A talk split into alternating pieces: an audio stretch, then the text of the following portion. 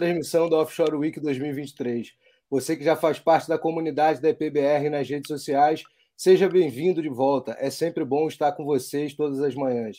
Você que está chegando agora, recomendo que assine nosso canal no YouTube e ative o sininho para ser alertado toda vez que a gente estiver ao vivo. Você também pode interagir com a gente usando a hashtag Offshore Week 2023, tudo junto, em qualquer uma das redes sociais. A, a, Offshore Week 2023 tem patrocínio master da Petrobras e é apoiada pela Associação dos Produtores Independentes de Petróleo e Gás, ABPIP. Nosso papo de hoje será sobre a indústria fornecedora de bens e serviços para o setor offshore no Brasil. Vamos discutir sobre como manter a indústria nacional competitiva, garantindo demanda e gerando investimentos, empregos e renda para o país. É, com a gente aqui hoje o presidente da Associação Brasileira de Empresas de Serviços de Petróleo, Rodrigo Ribeiro, o gerente-geral de desenvolvimento de negócios de descarbonização da Vartzila, Lucas Corrêa, e o diretor global da Baker Hughes para a conta da Petrobras, o, o Luiz Capeloto. Nosso bate-papo será dividido em dois blocos. No primeiro, cada um dos convidados tem até 15 minutos para fazer uma apresentação inicial, onde a gente vai nivelar nossos conhecimentos e vai entender a visão de cada uma das empresas sobre o tema. Depois a gente vai para uma sessão de perguntas e respostas.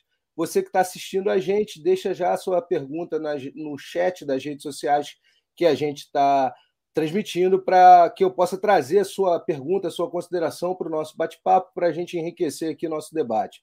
Para iniciar nosso primeiro bloco, vou passar a palavra para o Rodrigo Ribeiro, que é presidente da Bespeto. Rodrigo, obrigado pela gentileza de estar aqui com a gente. Bom dia.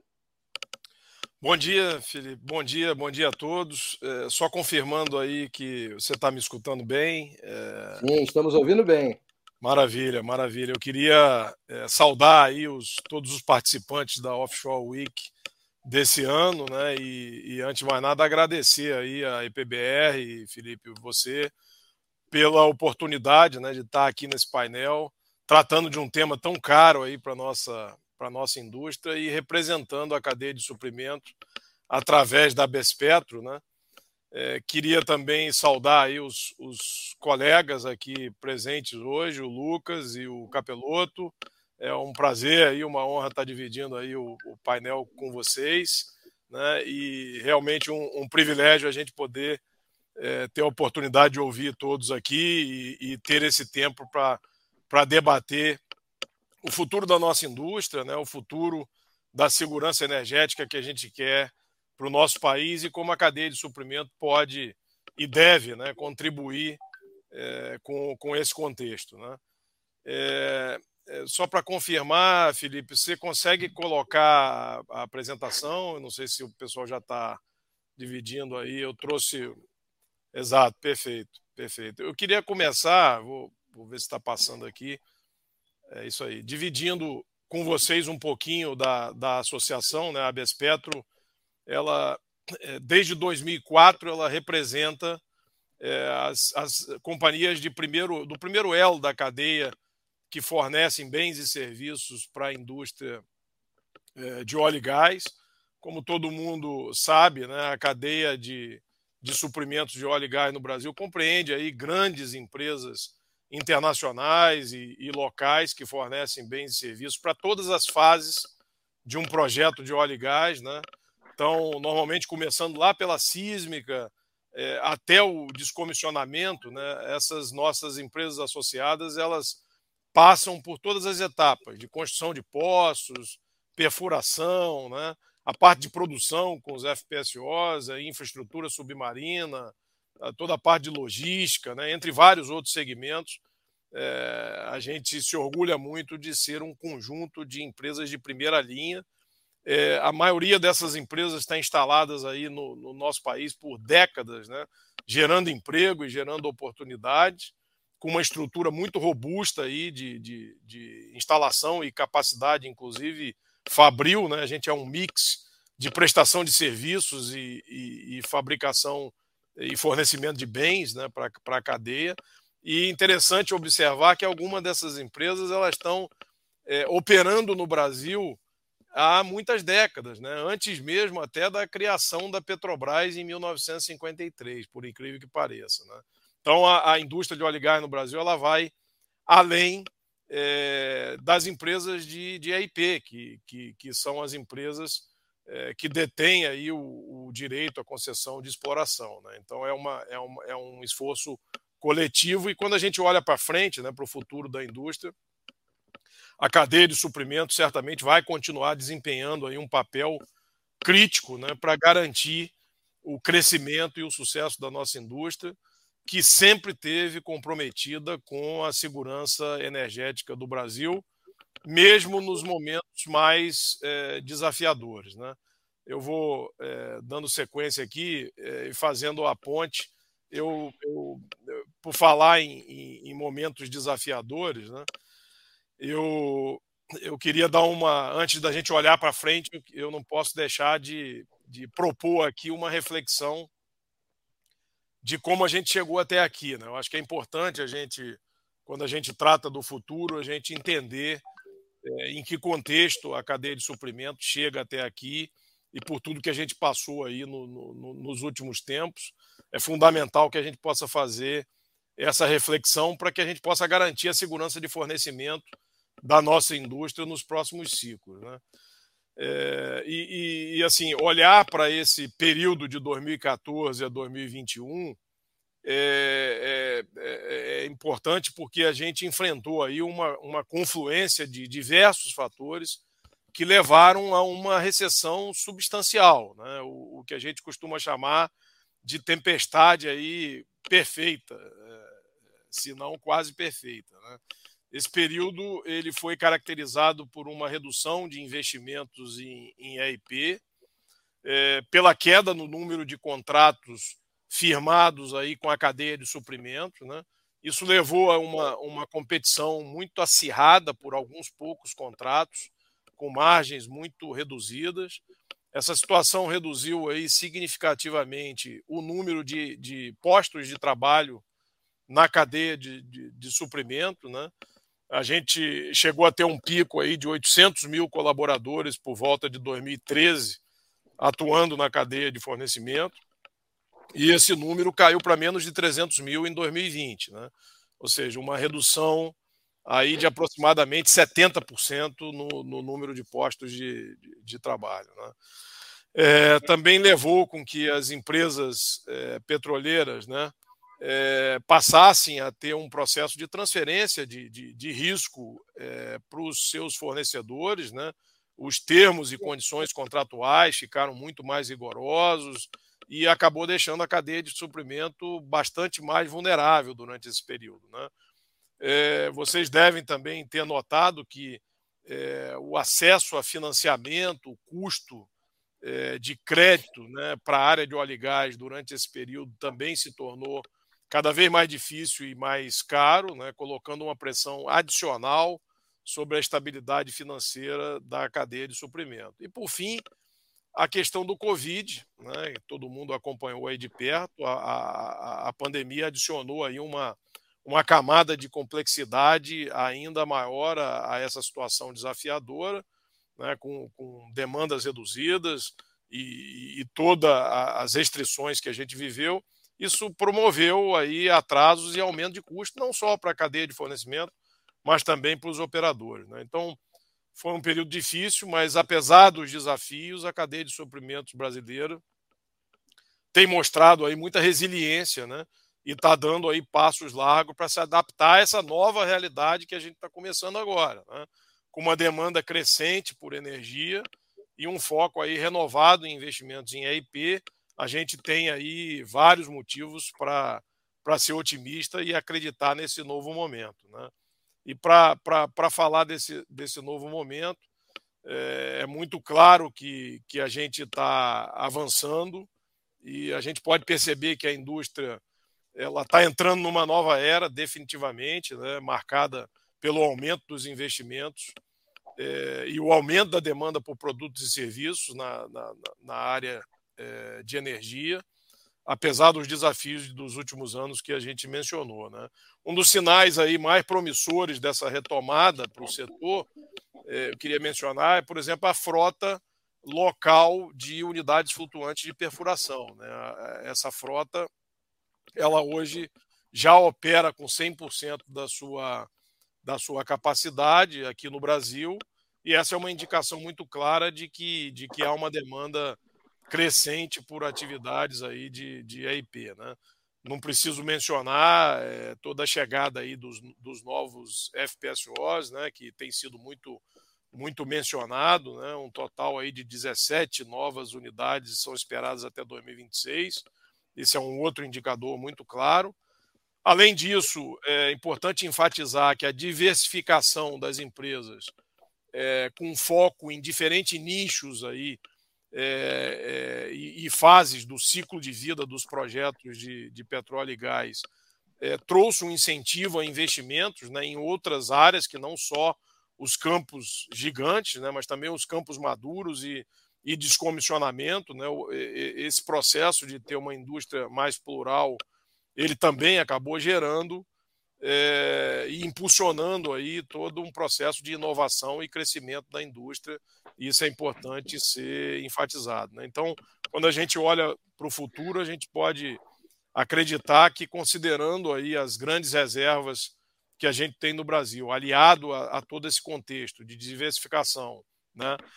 novas fronteiras, né? É, é, um, é, um, outro aspecto que a gente não, não, não pode deixar de mencionar.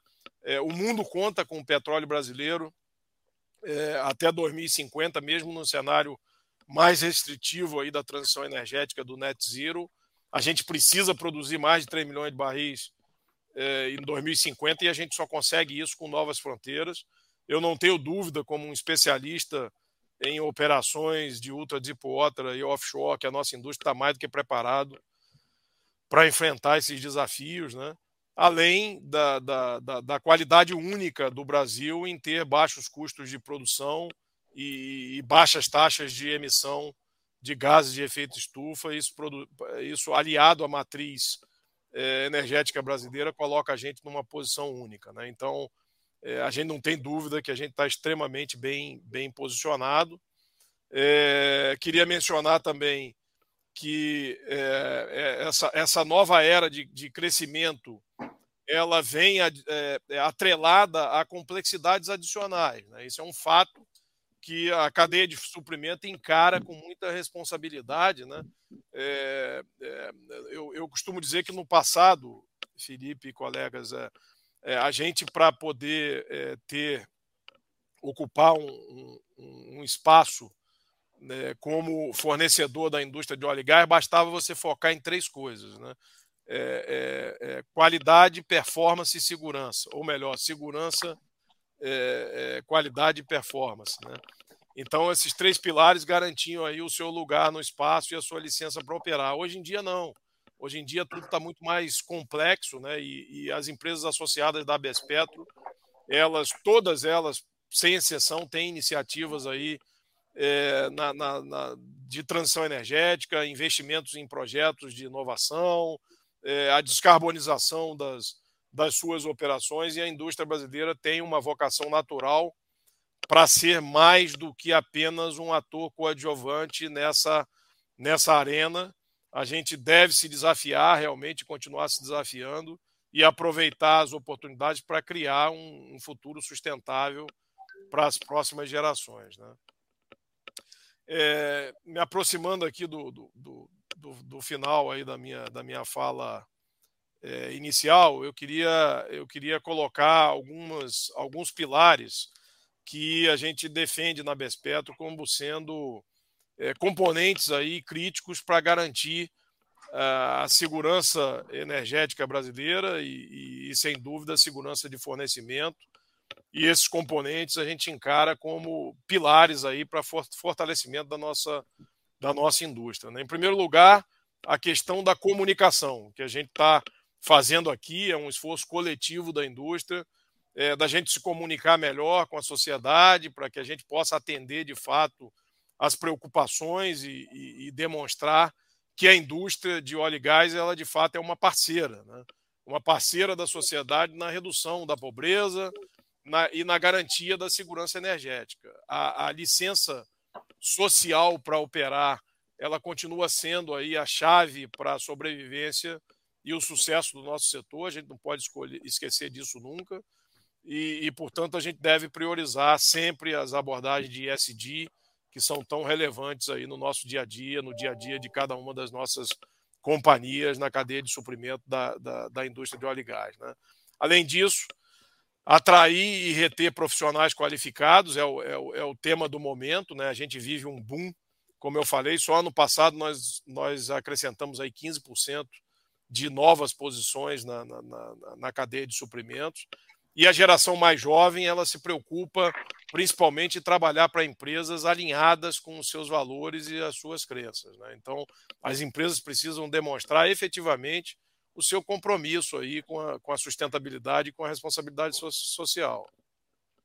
O segundo pilar que eu queria enfatizar é a importância do planejamento e da estratégia de longo prazo. Né? Se tem uma, uma questão que a indústria de óleo e gás brasileira precisa ser mais competitiva, é realmente na gestão do ciclo de vida. Né? A gente tem um ciclo longo, maior do que em, em outros, em outras áreas de exploração de óleo e gás é, no planeta, e para crescer, a gente precisa reduzir as incertezas, precisa melhorar a previsibilidade, né, com, com marcos regulatórios claros, com menos burocracia, com mais transparência, e também a gente deve é, concentrar em reduzir o tempo para o primeiro óleo. Significa em, que a gente tem que aumentar a eficiência ao longo de todo o ciclo de vida dos projetos de óleo e gás, simplificar a questão das licenças ambientais, aprimorar a colaboração entre todos os players aí é, do setor e reduzir o tempo necessário para colocar um projeto offshore online. Né? A gente,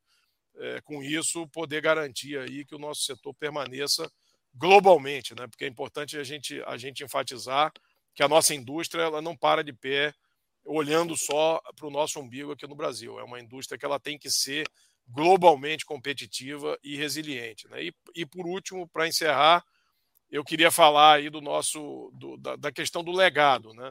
A transição energética para um futuro sustentável ela requer, sem dúvida, novas e diversas fontes de energias paralelas ao, ao óleo e gás, a gente tem que garantir que a gente agregue valor além da commodity, isso é muito importante é, para a cadeia de suprimento, né? Então a gente não está olhando só para a questão do óleo e gás, mas o que, que a gente pode acrescentar além disso e colaborar aí para a tão famosa neoindustrialização brasileira. Né? Eu tenho certeza que se a gente focar nesses, nesses pilares principais, Felipe e colegas, a gente vai estar tá na direção certa. Eu, eu, eu vou parando por aqui, eu acho que me excedi aí um pouquinho o tempo e, e, e encerro minha participação inicial aqui, Felipe. Obrigado, Rodrigo. Obrigado pela sua, por trazer a sua apresentação para a gente, muito bacana. Vou passar a palavra agora para o Lucas Corrêa, que é da Vartila. Lucas, bom dia, obrigado por estar aqui com a gente também.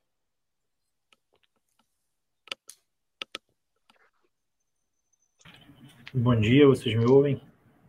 Escutamos bem. Obrigado aí pelo convite né, da EPBR. Em primeiro lugar, né, cumprimentar os colegas, o Rodrigo, o Luiz e, o Felipe. É um prazer né, ter a oportunidade de, de discutir um tema relevante.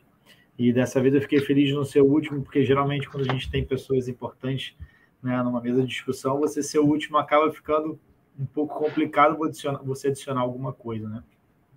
E eu, eu não preparei uma apresentação, então, assim, vai ser mais uma, uma reflexão.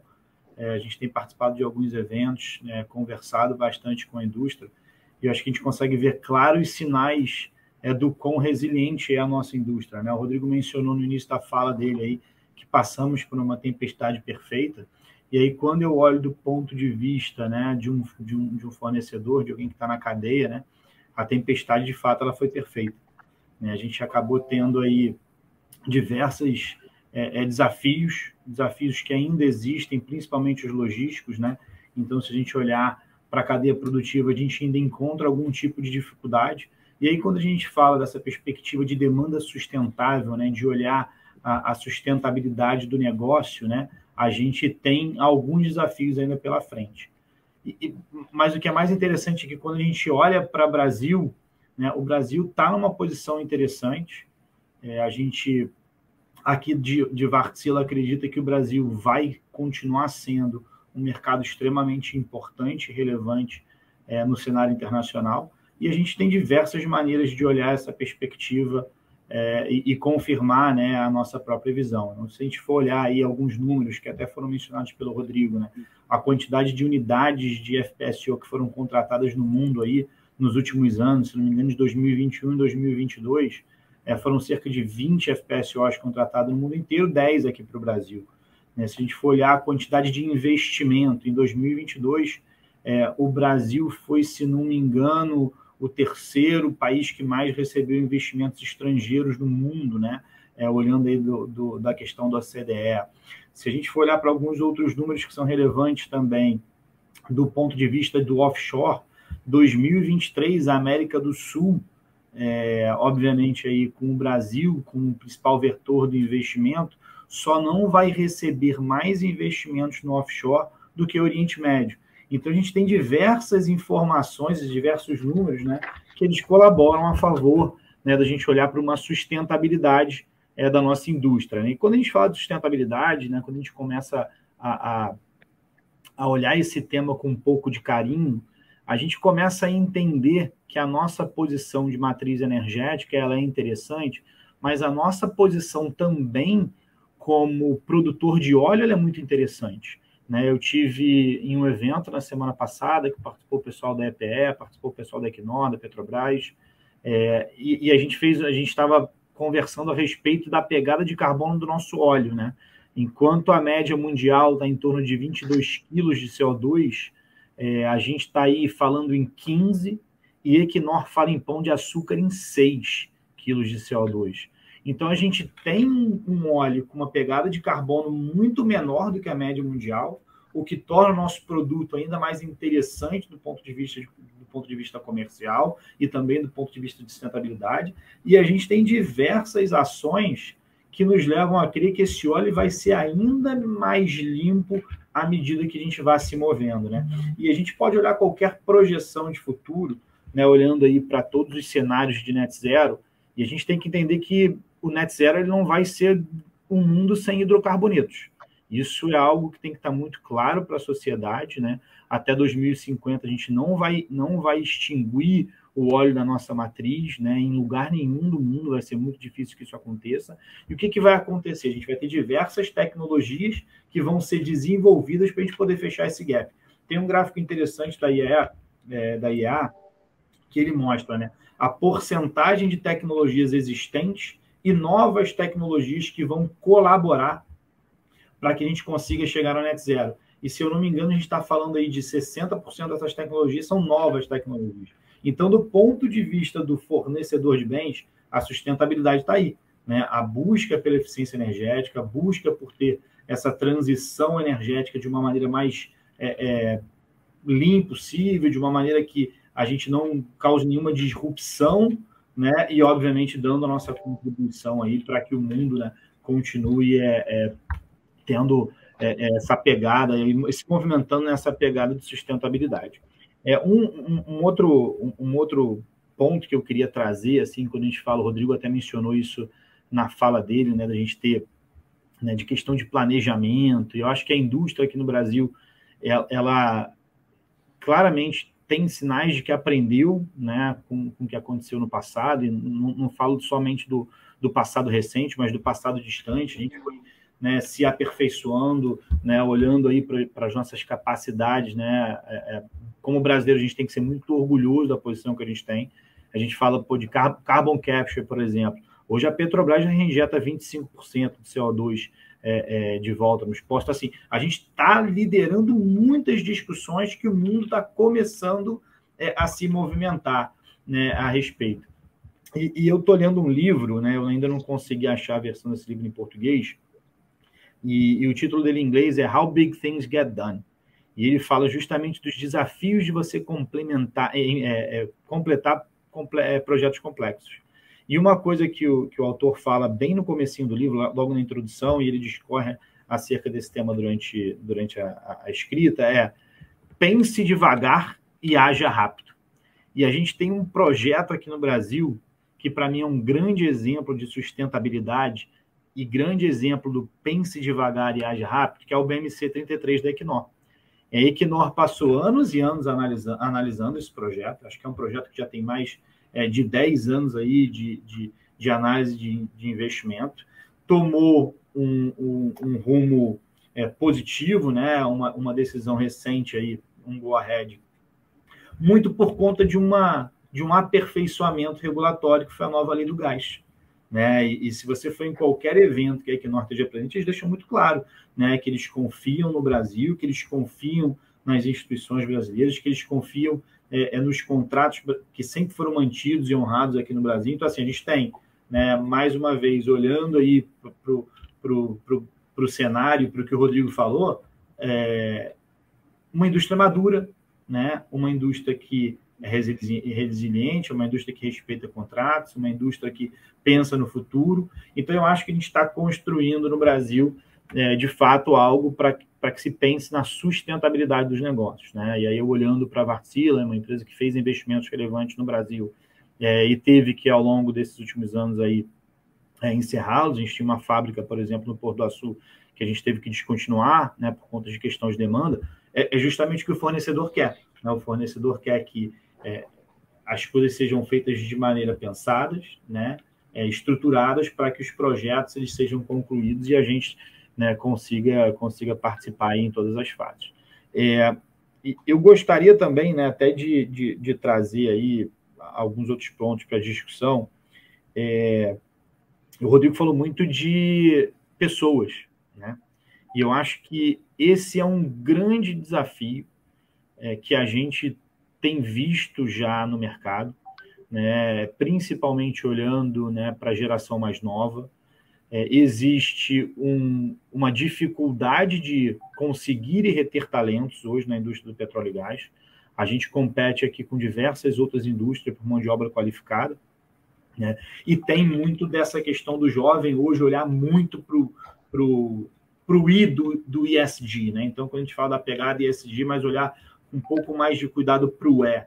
Né? E, e aí acho que cabe a nós, como é, membros e participantes ativos da indústria, mostrar todos os pontos interessantes que a indústria do petróleo tem, né? E que a gente consegue, é, de alguma maneira, é, é, trazer aí e colaborar é, para que o mundo seja ainda mais limpo. Então, eu mencionei né, esses diversos esforços que nós temos hoje, né?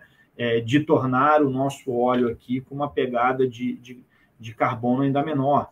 É, e aí, do ponto de vista do fornecedor, é, você ter, ter, tecnologias que contribuam. Né? Então, eu estava falando da Equinor, a Equinor é, já mencionou que nos projetos novos ela vai usar é, turbinas aí é, de ciclo combinado para poder ter uma pegada menor. Nós, da Vartsila, por exemplo, né, desenvolvimento de sistemas de, de gestão de energia, de baterias, né?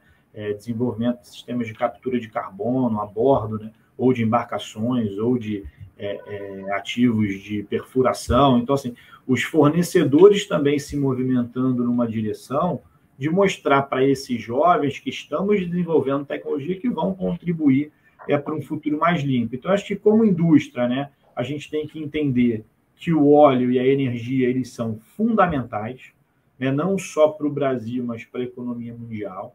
Né, que a gente, olhando para uma perspectiva, para um cenário 2050, é, de busca do net zero, o óleo ele ainda vai ser relevante, os hidrocarbonetos ainda vão ser relevantes. É, existe aí um crescimento de demanda até 2030. Quando a gente chega lá em 2030, essa demanda ela começa a, a dar uma caída, né? A diversidade ela é chave, né? tanto do ponto de vista é, das empresas, mas também do ponto de vista de matriz energética. Né? A gente viu aí o que aconteceu nos últimos anos com questão de Covid, questão de guerra. Então, assim, a diversidade de matriz energética ela é importante e o petróleo vai né, continuar tendo um papel relevante aqui para o Brasil. Né?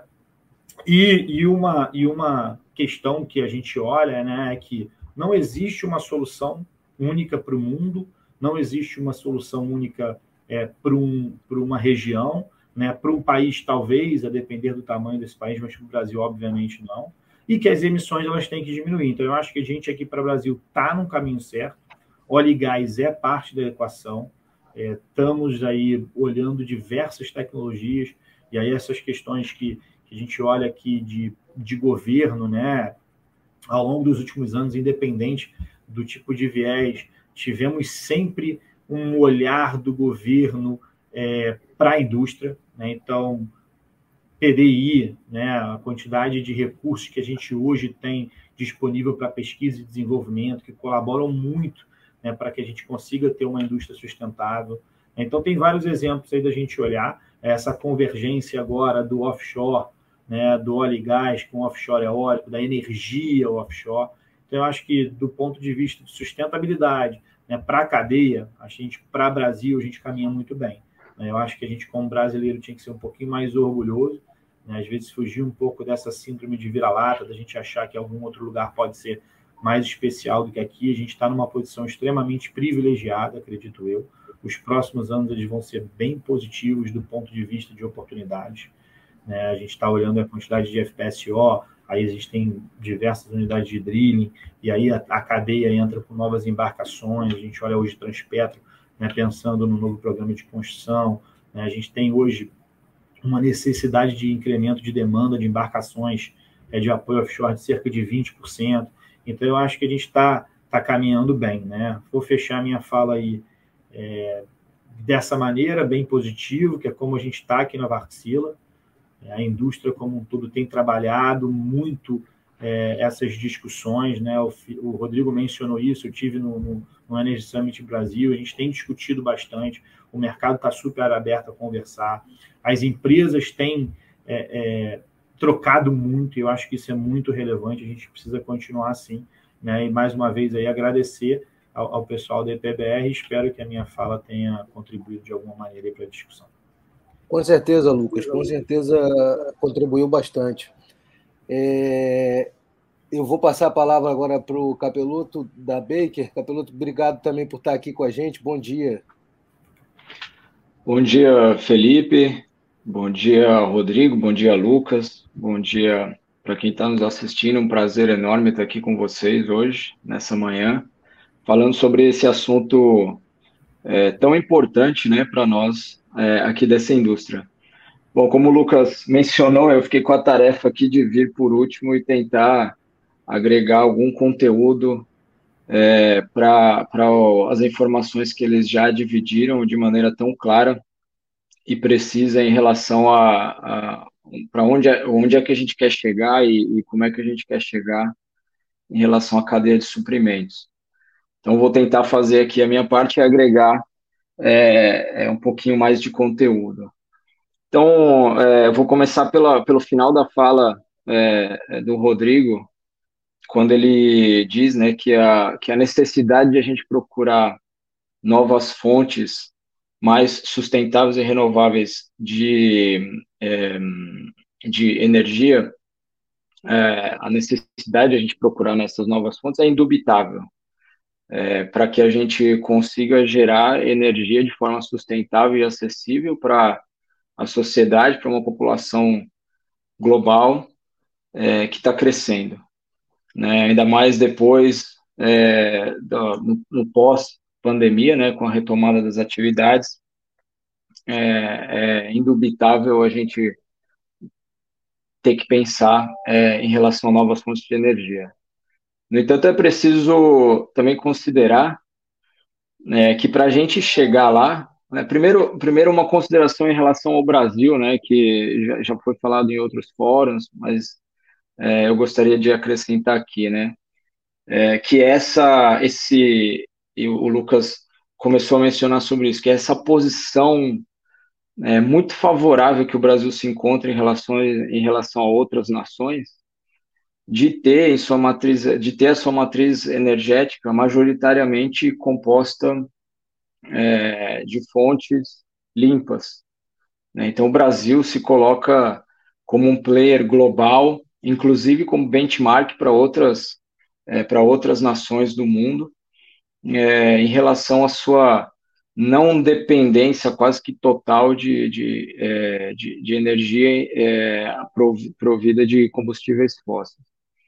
Mas, como eles também citaram, é, o óleo e o gás são, é uma fonte de energia sustentável que, de acordo com os estudos, últimos estudos publicados, ainda vai permanecer como é, uma fonte é, de energia que da, da qual a gente vai precisar, inclusive quando a gente atingir o net zero. Né? Não existe net zero de emissões sem o óleo e gás. Né? Então, é importante a gente fazer essas considerações. É, e aí, um pouquinho sobre o Brasil, um pouquinho sobre a Baker. Né? Diante da necessidade de manter essa oferta de energia e produção sustentável, inclusive que se aponta para cima, né, os níveis de produção que a gente vai necessitar para gerar energia para a sociedade é, nos próximos anos, até que a gente é, avance nessa questão da energia renovável, é, deve crescer. Né? E para gente, é, a gente resolver essa equação, a cadeia de suprimentos é fundamental. Né? E agora que a gente tem um entendimento um pouquinho melhor sobre é, o tempo que ainda vai, que a sociedade ainda vai precisar, né, e que a indústria ainda vai precisar caminhar até que se tenha resolvido a equação de uma fonte é, de energia renovável, nós aqui da indústria é, vamos, vamos, vamos ter que trabalhar firme ainda em projetos cada vez mais complexos voltando aqui um pouquinho para o Brasil, né, a posição que o Brasil está. É, essa posição privilegiada que o Brasil está, ela é inclusive assegurada é, pela, pela qualidade, pelas características do, das reservas que se apresentam aqui no Brasil, né, que são reservas às quais se dedicar, é, às quais as operadoras têm se dedicado a explorar e produzir, é, que tem sua boa parte é, obedecem aos critérios né, de dupla resiliência, tanto em relação à quantidade de emissão, mas também quanto ao custo, né, o lifting cost, para se tirar cada barril. Então, é, nós somos realmente aqui no Brasil privilegiados e temos um potencial muito grande de contribuir no cenário global é, para o futuro do nosso mercado. Para nós aqui da Baker, né, essa realidade ela se mostra. O Rodrigo falou um pouco na fala dele, Lucas também, em relação a, aos, aos, indicadores que mostram que essa indústria é, ela se apresenta em reaque, um reaquecimento e né, uma, uma curva ascendente. Então, o Rodrigo falou um pouquinho sobre a utilização das, das unidades de perfuração. Adiciono ele também comentou sobre o outro indicador, que é a quantidade de novas unidades flutuantes estacionárias que a gente tem previsto para entrar em operação nos próximos anos. Isso é, é um, são indicadores muito fortes de que a gente ainda tem uma longa vida pela frente é, a servir essas unidades e a servir essas unidades é, daqui para frente. Para nós aqui da Baker, portfólio da Baker ele é, se estende desde o, desde o upstream, né, na construção, na avaliação dos dados de reservatório, é, perfuração dos, dos, dos poços, passando pelo subsea, no fornecimento de equipamentos submarinos, tanto da parte de perfuração, sistemas de perfuração, quanto sistemas de produção, é, e, pa e, passa pelo topside também, né, com os nossos, módulos de compressão e geração. Então, por conta desses indicadores fortes que a gente vê, é, o impacto para nós aqui é super positivo. A gente tem tido um impacto positivo no volume de projetos que a gente está engajando e também no desafio de a gente desenvolver tecnologias novas para servir é, um portfólio de projetos que se apresenta cada vez mais complexo é, por conta, inclusive, da taxa de produção desses campos. Então, é, a gente tem trabalhado em tecnologias que pretende ajudar as operadoras, inclusive, na sua jornada de marinização dos sistemas de processamento para liberar espaço no topside, né? Tecnologias da área de reservatório, sistemas de produção que vão ajudar a, as, a, as operadoras nessa jornada para explorar e produzir esses campos que se apresentam com essa resiliência em relação à emissão e custo muito positivas. Né? Então, a gente é, é, tem hoje tecnologias que se apresentam em, em, em um estágio de evolução já bastante avançado, e também tecnologias que estão no estágio bastante embrionário, mas que são muito disruptivas, né, que vêm a contribuir para essa questão das emissões, como, por exemplo, substituição de aço carbono por polímero nas colunas de produção e, e, e perfuração. É, são ideias né, que vêm sendo bastante discutidas aqui internamente em conjunto com, com os nossos parceiros. E isso vai de encontro com o que o Lucas falou ali no finalzinho da fala dele, muito bem dito, né? De que não existe, primeiro, não existe emissão zero sem o óleo e o gás, né? Ele vai estar tá lá.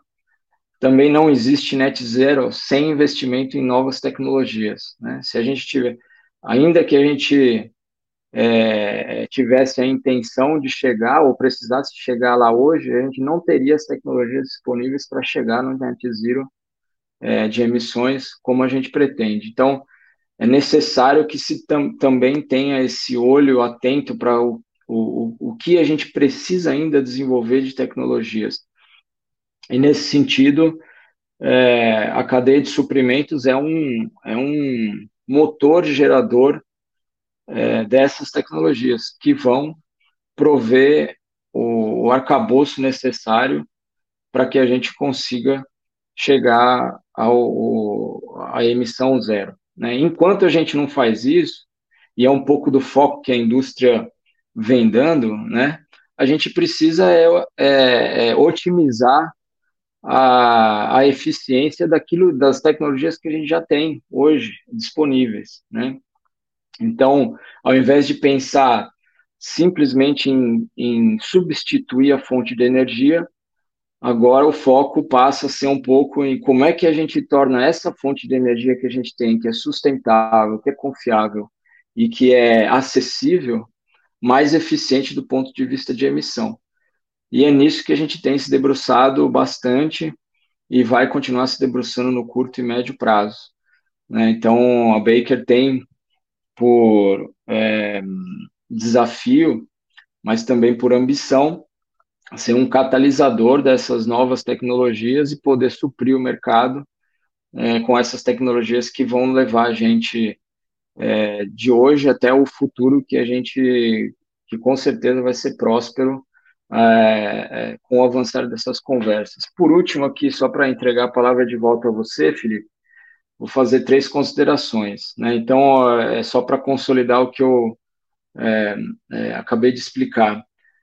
Primeiro, assim, sem, sem aceleração e melhoria da eficiência daquilo que a gente já tem hoje, né? ao invés de só falar de substituição da fonte, a gente precisa melhorar é, a eficiência do que aquilo já tem hoje. Então, sem falar sobre melhorar a eficiência do que tem hoje, não existe também o futuro, não existe o, o net zero a, a confiança de que o, a fonte sustentável, acessível e confiável que a gente tem hoje é, vai, vai ainda é, desenvolver uma, um papel importante no futuro, é, também é muito importante a gente refletir e entender. E segundo, vou usar a palavra do a, a frase que o Lucas falou, sem colaboração é, eu fico bastante é, animado né, com o que ele falou sobre a capacidade deles de, de, de, colaborar e do mercado tem tido de colaborar. Sem colaboração, a gente não vai também conseguir chegar lá.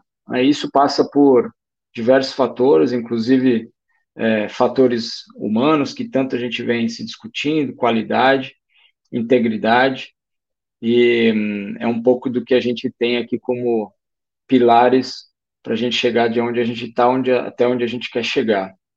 Com isso, eu é, encerro aqui a minha fala inicial, passando a palavra de volta para você, Felipe. Obrigado, Capeluto. É, muito, muito boas considerações. E, e eu vou, vou trazer um, um, uma questão também para a gente é, é, nivelar o conhecimento, mas assim, é, a gente está numa discussão de net zero, transição, mas a gente precisa lembrar também que a gente vive num país em que nem toda a população tem acesso à energia. Então a gente tem ainda coisas fundamentais para serem resolvidas antes do, do net zero, que é, por exemplo, a gente conseguir dar acesso e dar dignidade energética a todo mundo que está no Brasil, que hoje em dia a gente ainda não consegue. Então, é, esse, é, esse é um ponto importante da, nessa discussão. É, eu vou abrir aqui a segunda parte é, do nosso, da nossa transmissão, com a parte de perguntas e respostas. Lembrando a você que está assistindo a gente que, se quiser enviar pergunta para a gente, pode já usar o chat da rede social que você estiver assistindo a gente. E lembrando aqui aos convidados que é, todo mundo pode participar, é, entrar nas, na, nas, nas, respostas e complementar. A gente está num, num bate-papo mesmo, a ideia é que seja descontraído. Eu queria começar, então, essa discussão com, é, com o Rodrigo, levantando dois pontos sobre a indústria de fornecedores. Duas questões que, que eu acho que são atuais e importantes nesse debate. A primeira questão é a entrada da indústria independente no mercado brasileiro. A gente está vendo aí o nascimento de uma indústria independente que, que vem aí do, do desinvestimento da Petrobras, mas que precisa continuar para além desse desinvestimento é, para que dê exatamente sustentabilidade nas demandas para os fornecedores. Para além dos independentes, a gente tem uma, uma questão importante hoje, que é o desafio do licenciamento ambiental. Eu queria entender, é, Rodrigo, nesse, nessa primeira parte aí do nosso segundo bloco, como é que você entende esses dois movimentos, a entrada dos independentes e o desafio do, do licenciamento ambiental, como é que vocês estão enxergando essas, é, esses movimentos e lembrando ao Capeloto e o Lucas, depois, se eles quiserem complementar, é, é só chamar que a gente, a gente abre o microfone. Por favor, Rodrigo. Felipe, obrigado aí pela, pelas duas questões super importantes. Eu, eu, queria começar dizendo que eu não podia concordar mais com, que, com a sua colocação final, depois da fala dos colegas, sobre o acesso à energia né, e, e a possibilidade de contribuição da nossa indústria com relação à redução da pobreza. Né? Eu tenho a convicção de que a, a, a redução da pobreza em países em desenvolvimento é, como o nosso, né, e, e, muitas outras localidades, como por exemplo a Índia, onde eu tenho é, atuado lá com projetos no offshore, é, passam pelo acesso à energia. Eu não podia deixar de fazer esse comentário, porque é, é algo que eu tenho escutado muito, muito mundo afora, e queria só fazer uma reflexão aqui antes de, de, de responder as suas duas colocações, né? Quando a gente percebe, né, que o norueguês ele tem um consumo per capita equivalente a 62 barris de óleo por pessoa, né, por ano. O brasileiro, esse consumo de tudo que o brasileiro médio consome de energia é em torno de 10, ou seja, o norueguês com 62, o brasileiro com 10 e o africano com 2. Né? a gente não pode achar que isso é sustentável. Né? Querer, querer congelar a oferta de energia onde ela está hoje e achar que com isso a gente está fazendo um bem à sustentabilidade do planeta é um erro é, crasso, porque isso ignora o, o, elemento central que deve estar sempre nessas discussões, que é o ser humano. Mas desculpa a, a ter pervertido aí a sua a sua pergunta, mas eu não podia deixar de fazer essa colocação que eu acho super importante e trata com, com a questão da comunicação com a sociedade, que a gente tem que procurar sempre é, endereçar. Mas você tocou em dois pontos super relevantes com relação à competitividade da nossa indústria. Né? Eu acho que a, a indústria de óleo e gás no Brasil ela é uma indústria plural que tem diversos nichos, para começar com a questão do independente. Né? E, e, e eu queria deixar um ponto muito claro aqui de largada. Né? Isso não tem a ver com nenhum tipo de posicionamento sobre Petrobras grande ou Petrobras pequeno. Muito pelo contrário, eu acho que a Petrobras deve e pode ser o mais forte e com o maior tamanho que ela puder. Mas a indústria de óleo e gás no Brasil, ela tem espaço para atuações de players diferentes, com foco em atuações diferentes. Eu vou lembrar que a indústria de óleo e gás no Brasil começou com um onshore. Né? E, e, e, o onshore gerou muitas oportunidades e, e ainda gera até hoje, e, foi incentivado a ter uma revitalização é, com a, as, as, inúmeros processos de desinvestimento da Petrobras é, nos últimos anos, e a gente vê hoje uma nova indústria florescendo no onshore, apesar do impacto que causou essa e que causa até hoje essa transição. Né? Existem áreas, por exemplo, que a Petrobras deixou de atuar e que até hoje não foram retomadas, como é o caso do, de, de, de Urucu, por exemplo, a bacia do, do, de Urucu na, no, no, Amazonas. Né? Mas o, o fato é que é, essa diversificação promoveu o, o reflorescimento de uma indústria que está trazendo novas tecnologias, novos investimentos, novas oportunidades de negócio.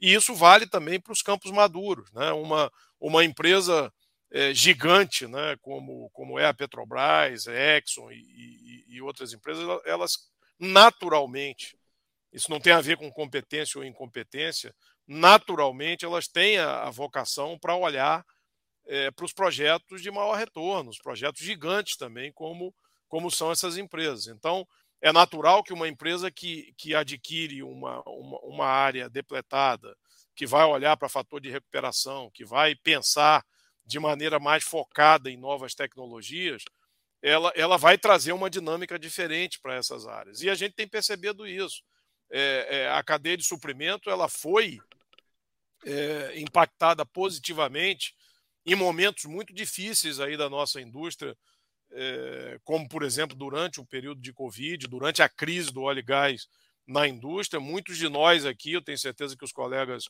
é, concordam com isso, é, manteve as suas portas abertas por conta de oportunidade de trabalhar para outras empresas. Então, é, em resumo, é, com relação à questão é, da, da, da, dos independentes e, e, de um mercado mais dinâmico, o que eu posso dizer é que um mercado com um número maior de players ele é um mercado mais saudável, um mercado que promove mais oportunidade, que consegue fazer florescer as várias dimensões diferentes que a indústria de óleo e gás no nosso país ela pode, ela pode permitir em termos de oportunidade.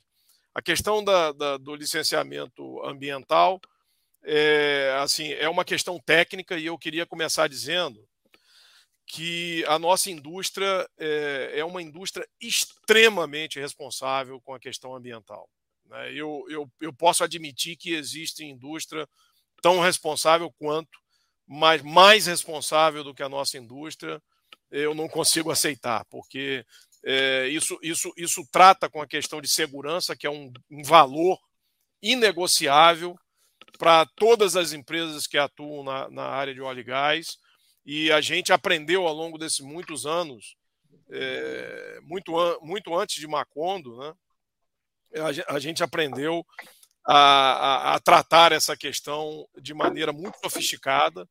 É, a indústria desenvolveu barreiras, ferramentas, técnicas é, que são utilizadas com muita disciplina para fazer com que a nossa indústria realmente é, é, possa ter o direito de pleitear a, licenças operacionais para estar trabalhando é, em, em, novas áreas. E, e, e, eu queria reforçar aqui um ponto que eu coloquei na minha fala inicial, que se a gente tem um, um, um grande é, downside da, da nossa indústria aqui no Brasil, como foi colocado pelo Capiloto e, e, e pelo Lucas, é a questão do ciclo de vida. A gente, a gente precisa ser mais eficiente no ciclo de vida de projetos, porque é, fase inicial de um projeto é, é, de, de, de, exploração no, de offshore no Brasil até o primeiro óleo, se você for muito eficiente, você vai levar sete, oito anos. Né? Então você imagina a quantidade de investimento que tem que ser feito é, upfront, né, no, no, início desses projetos, até que esses projetos comecem a dar retorno. Então, nesse contexto que a gente vive hoje, né, da, da, da questão da transição energética e tudo, é, vocês imaginam a decisão de investimento né, é, para que seja feito um, um, feed, por exemplo, de um, de um projeto no offshore que você vai começar a ter um retorno com 8, 9, 10 anos. Né? É muito complicado. Então a gente precisa ter é, um, um, conjunto de arcabouço regulatório que seja crível. Esse, esse é um ponto crucial para a nossa indústria. É, é, é, é muito mais importante para a nossa indústria saber para onde você vai e ter uma clareza das dificuldades do que o caminho propriamente dito. Essa que é, que é a realidade. Então, quando a gente muda a regra do jogo no meio do caminho, ou quando a gente é tão ineficiente, como infelizmente a gente tem sido nesse processo do licenciamento ambiental do, do, do, dos projetos da margem equatorial, a gente presta realmente um desserviço para o potencial que a nossa indústria tem. É isso, Felipe. Legal, obrigado, Rodrigo. É, vou passar agora uma pergunta para o Lucas. Lucas, a gente vê é, que é, a gente tem uma, uma, uma, uma, possibilidade, uma demanda aí de, de você citou isso, da, do, da nova indústria de eólico offshore que está surgindo no, no, Brasil e vocês têm olhado para essa indústria no mundo inteiro, a gente acompanha aqui na PBR. É, você enxerga é, sinergias na, na, na, atuação do Alegás com essa, com essa nova indústria de eólico offshore que está surgindo no Brasil? Como é que a gente pode, e aí quando eu digo a gente, a indústria de óleo pode é, contribuir para o surgimento de uma nova indústria que, é, que vai ter uma demanda gigante de subsídio, de, de, de barcos, e, de, e, que é uma demanda muito conhecida é, pelos fornecedores já que já estão instalados no Brasil, não? É, eu acho que você já respondeu um pouquinho da, da pergunta, né? Então, eu acho que a gente tem o conhecimento, né? E o conhecimento nesse campo ele é extremamente valioso é, os desafios que nós enfrentamos aqui no Brasil ao longo dos últimos anos, né, é, nos capacitaram a ter uma indústria muito forte, né, em, em todos os sentidos, né, em todas as partes da cadeia. Eu acho que isso vai trazer benefícios sim para o Brasil ser extremamente competitivo na eólica offshore. Então a gente já vê Petrobras se movimentando com o Equinor, a gente já vê alguns outros players, como a própria Shell, entrando no cenário de discussão. Né? A gente ainda carece né, de um regulatório é, forte para a gente come, começar esses desenvolvimentos. E aí a gente tem que olhar também né, que a gente ainda tem muito onshore eólico para explorar aqui no Brasil. A gente tem que ter, ter trazer um pouco do realismo para essa discussão. É, eu vejo como um movimento natural né, da nossa indústria. É, a própria Petrobras já está falando, né? Acho que eu até anotei uma, uma fala é, da Petrobras em um evento, né? É, que eles têm o interesse de entrar na venda de é, energia novamente.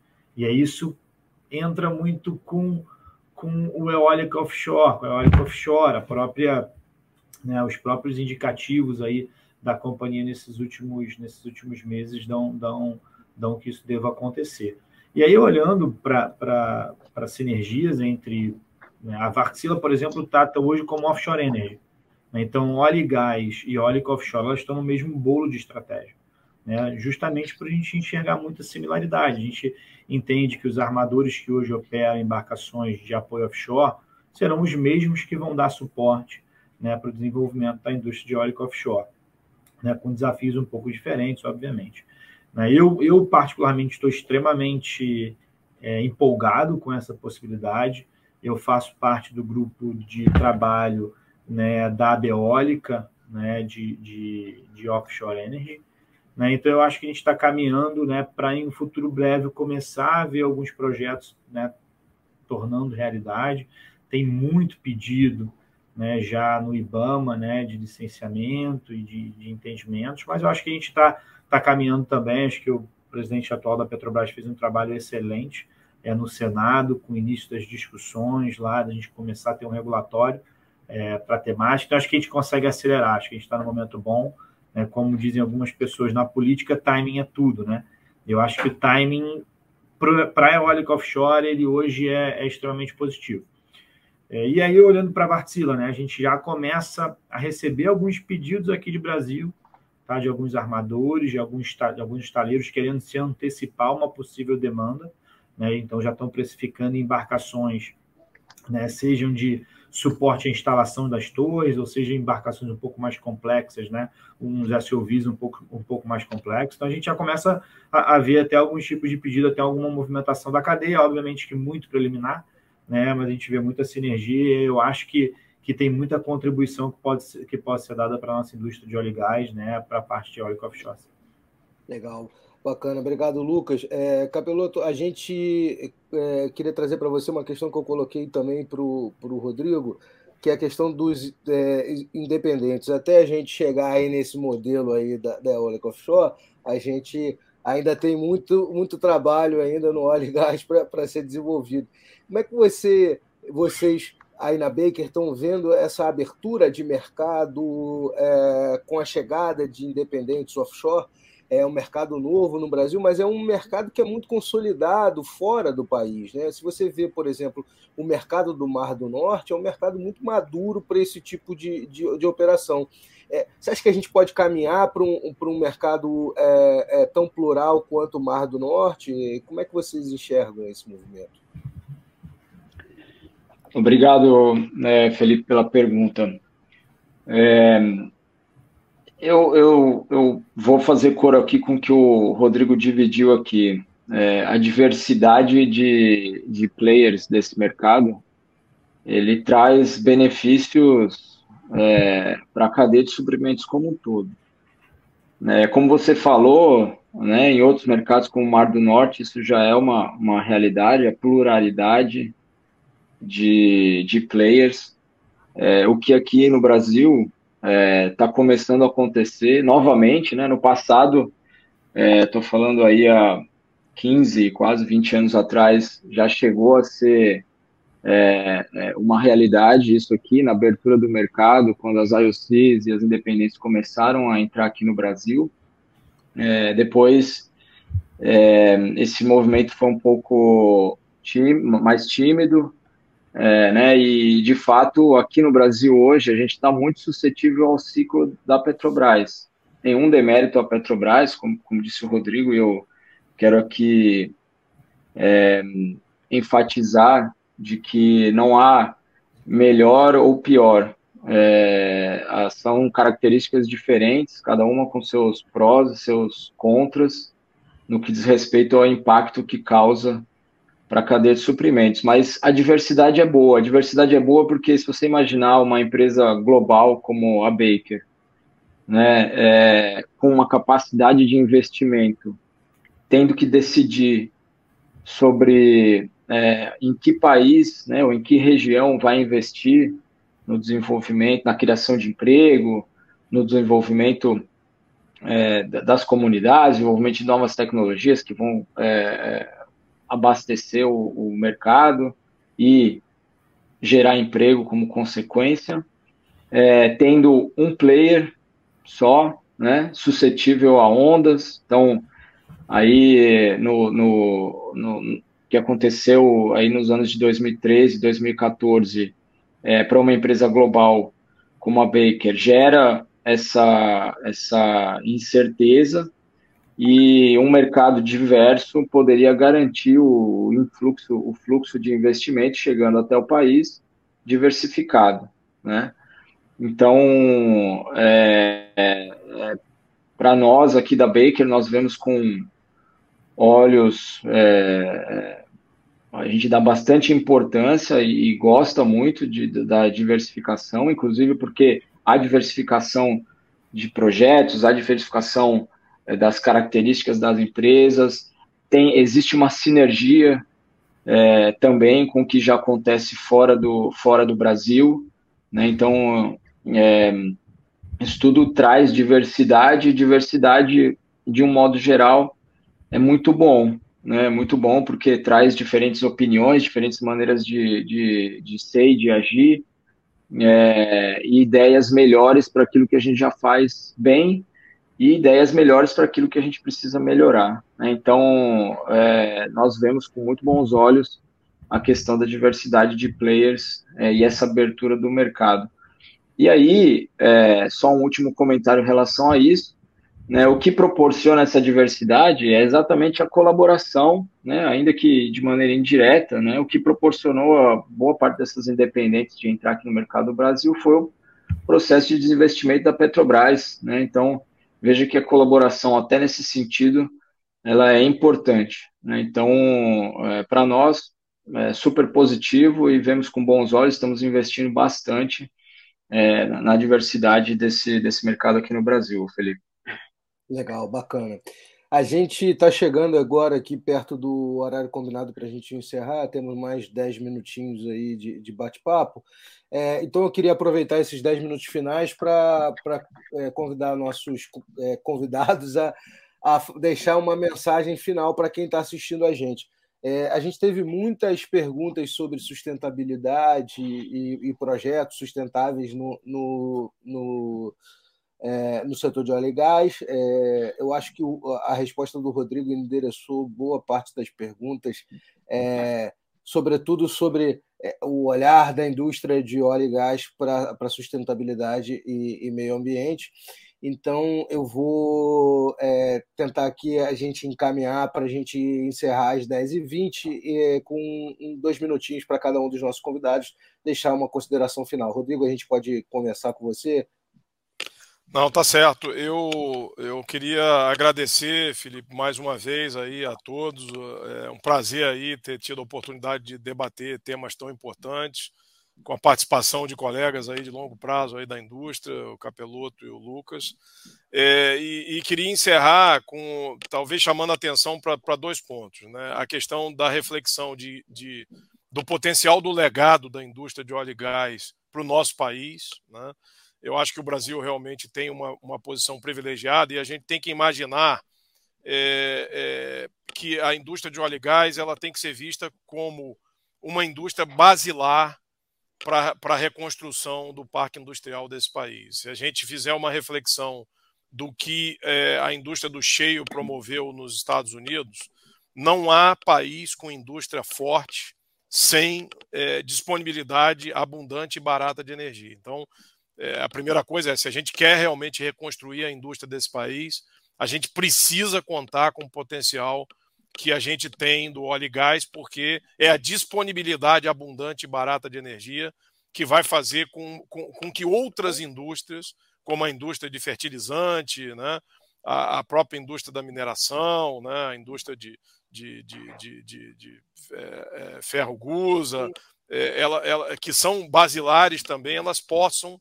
florescer e renascer para alimentar outro, outros canais. Então é muito importante a gente refletir é, é, que estratégia e, e, que política de Estado a gente quer é, de, de, de, forma estratégica para o potencial sem igual que a gente tem. E o segundo ponto é exatamente eu tenho andado pelo mundo, né? E, e, e tenho escutado demais essa questão é, de quanto que a indústria de offshore no Brasil é respeitada, é considerada. O Brasil realmente é o lugar para se estar é, quando se trata da, da, da, indústria de óleo e gás offshore é, no mundo e a gente tem que levar isso também é, em, em, consideração. Eu acho que a gente tem um futuro brilhante pela frente. Eu queria lembrar aqui que a indústria de óleo e gás hoje, é, ela, ela, ela, por conta da qualificação que a gente exige das pessoas, a gente paga uma média salarial de cinco a seis vezes acima da média salarial brasileira. Né? Então, a, a, as oportunidades que podem ser geradas para os nossos jovens, para a sociedade, né? para a erradicação da miséria no nosso país é algo que tem que ser é, muito bem é, pensado e analisado pela sociedade, é, porque a gente precisa definir isso com antecedência, com planejamento, com, com política de Estado, para que de fato a gente possa é, fazer isso acontecer é, e isso nunca é por acaso. Né? Então eu convoco realmente a, a, a, todos que façam uma reflexão é, bastante profunda sobre sobre o é, que, que benefício a gente quer realmente da nossa indústria nesse país. E mais uma vez, muitíssimo obrigado aí pelo convite, estou sempre à disposição de vocês. Obrigado, Rodrigo. A gente agradece aí a sua gentileza de abrir um espaço na agenda para estar com a gente. Passando a palavra agora para o Lucas. Obrigado também, Lucas, por, por estar aqui com a gente nessa manhã. A gente que, que tem que agradecer, acho que é sempre interessante ter a oportunidade de escutar e de aprender. Acho que é o principal nesses fóruns, a gente escutar e aprender bastante. E, e eu vou pegar um gancho no que o Rodrigo falou, da questão da reflexão. Né? E o Rodrigo, acho que ele mencionou isso muito bem, você, Felipe, da, da falta de acesso né, de, de energia por parte de brasileiros. Mas é, eu estava. É, se tem uma fonte de informação que eu gosto bastante é o IBP, tem muita informação interessante no site do IBP. E uma, e uma das informações lá no observatório do setor é, é justamente da quantidade de pessoas no mundo sem acesso de energia. Acho que hoje a gente chegou no, patamar de 800 milhões de pessoas. Né? Então, a gente vinha numa curva descendente e, por conta do Covid, é, isso aumentou. Então, eu acho que, como reflexão para o setor, é qual contribuição que a gente pode continuar dando para que essa curva volte a cair. Né? Então, deixo essa mensagem. Acho que aqui para o Brasil é, é, é, pontuar né, que houve muita evolução. Um, um dos pontos comentados pelo próprio Rodrigo e pelo Capelo, é, do Capelo, pelo Capeloto, desculpa, a respeito dos grupos econômicos que operam aqui. Hoje são né, é, 83 grupos econômicos que operam no upstream. Eu acho que, se não me engano, quase metade deles são estrangeiros, acho que 45 nacionais e o restante são estrangeiros. Então, assim, tem muito grupo econômico estrangeiro apostando no Brasil e não é de agora. A gente precisa manter aqui os nossos compromissos né, e honrar os nossos compromissos. É, e olhando, o, o Felipe, um, um, dos comentários é, que, que eu vi ali no, no, no, no LinkedIn, né, no, no, LinkedIn do link aqui que está sendo compartilhado, é, só em 2022 e 2021 de obrigações, tá, em pesquisa, desenvolvimento e inovação, né, na, na daquele nosso é, brilhante 1% né, de cláusula que foi definido lá atrás, e acho que a gente tem que celebrar isso sempre, nós temos 8 bilhões de reais de obrigação. Tá? Então, 2021 e 2022, sozinho, tá, representam quase oito anos anteriores de obrigação que, que a gente tem. Então, isso é um compromisso da indústria tá, com pesquisa e desenvolvimento local. E a gente pode ver diversos novos investimentos da Total nesse, nesse setor, a Equinor indo pelo mesmo caminho, a Shell indo pelo mesmo caminho, muita coisa bacana sendo de fato construída aqui no Brasil, né, nas universidades, é, com essa cláusula. Eu acho que essa é a contribuição que a gente, como indústria, tem que continuar e pode continuar dando para o setor. Né? Teve uma pergunta que era a respeito disso, né? Quais são né, os, os uhum. as expectativas para os próximos anos? Então, se eu sou pesquisador, né, eu estaria muito animado, né? Porque é, é, essa sinergia entre universidade é, e indústria ela está cada vez melhor, cada vez maior e com bastante recurso. Então, a mensagem que eu deixo do ponto de vista de pesquisa e desenvolvimento, olhando para a sustentabilidade, é essa. A gente tem muita oportunidade no futuro. A própria Vartila hoje discute diversas possibilidades com o mercado. A gente vai testar agora em setembro, lá em, na Finlândia, uma plataforma nossa etanol, né? Então, ter um motor aí para a indústria de óleo e gás e mercado marítimo que poderia funcionar com um blend de etanol é, e diesel. Então, é um, é, um, é um compromisso que a gente também está é, assumindo de olhar para o Brasil nesses desenvolvimentos.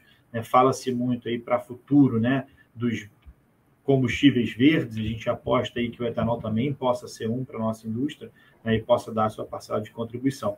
Então, a minha, a minha mensagem é essa, uma mensagem positiva, uma mensagem de é, de um futuro que tem tudo para ser é, muito bom aqui para o Brasil, se a gente, como o Rodrigo falou, fizer as coisas da maneira correta, né, com muito planejamento, seguindo aí é, sempre né, os pés no chão e, e, e, com certeza o futuro ele, ele vai nos trazer coisas positivas. Mais uma vez, obrigado, parabéns à, IPBR pela, pela organização, né, eu estou tô, tô ansioso aí para para o painel de integração de óleo offshore que eu quero que eu quero assistir aí, que eu sei que é um dos próximos que está vindo.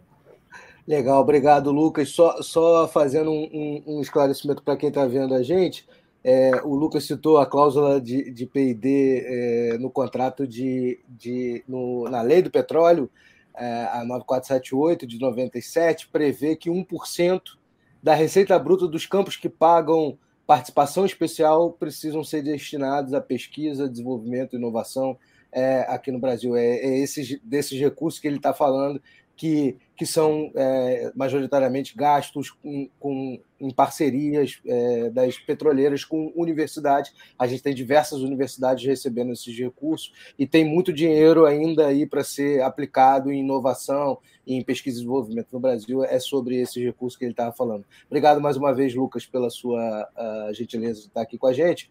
É, Capeloto, obrigado também por estar aqui, abrir um espaço na sua agenda para esse bate-papo com a gente. É, suas considerações finais, por favor. Claro, eu que agradeço aqui. É, em nome da Baker, agradeço a você, Felipe, ao Lucas e ao Rodrigo pelo bate-papo aqui, muito produtivo, aprendi bastante e espero que tenha conseguido também contribuir.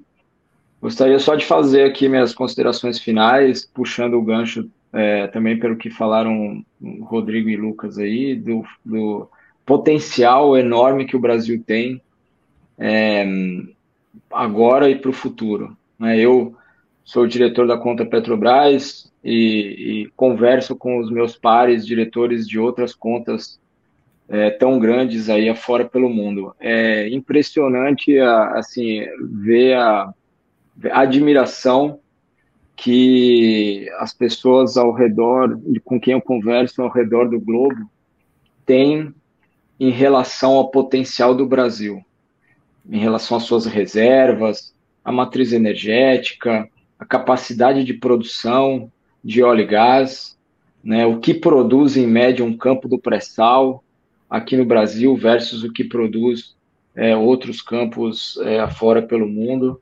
Então, o potencial existe, é, a, a, indústria e a cadeia de suprimentos está capacitada e com vontade de investir ainda mais, contando também com essas, é, com essas chamar de ajuda, não é bem uma ajuda, né, mas com esse, com essa, é, com esse auxílio em relação à pesquisa e desenvolvimento que o, que o Lucas citou aí, muito importante para que a gente é, é, faça esse salto para frente em desenvolvimento tecnológico.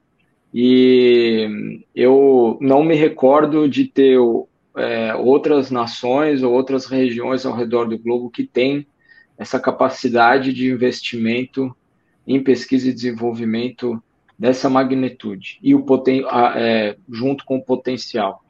Então, o que é a, a, tempestade perfeita pelo outro lado, né? Pelo lado bom é, é, do, do, desenvolvimento. Então, é preciso sim garantir um acesso digno às pessoas é, à, à energia e o óleo e gás tem esse potencial né, principalmente aqui no Brasil. Então, é, a gente está aqui imbuídos da mesma, da mesma vontade de fazer a transição energética de forma assertiva, responsável, olhando nesse momento principalmente para o aumento da eficiência, diminuição das emissões daquilo que a gente tem é, e que está gerando sustentabilidade e acessibilidade para a energia.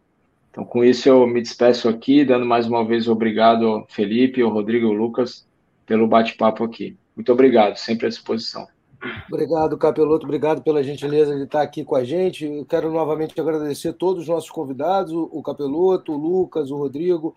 Obrigado, é, é sempre engrandecedor para todos nós esse, esses debates e, e, e, de suma importância para a indústria, para a gente. É, disseminar conhecimento, isso é fundamental, ainda mais na época em que a gente vive hoje. E, então, conhecimento é, é, é, um, é um bem que a gente precisa passar e precisa estar transmitindo. Eu quero agradecer também você que está assistindo a gente pela, pelos canais da, da, da EPBR. Obrigado pela sua audiência. Agradecer a Carla e a Regiane, que são nossos intérpretes de Libras que estão aqui embaixo, participaram da nossa transmissão, e dizer que a Offshore Week 2023 volta amanhã, às nove da manhã, discutindo os desafios para os operadores independentes. A gente vai ter a BIPIP, vai ter a 3R Petróleo, vai ter a Origem Energia e a Trident Energia com a gente aqui ao vivo discutindo os desafios para os operadores independentes. Até amanhã, um bom dia para todo mundo, é, fiquem bem. Tchau, tchau. Tchau.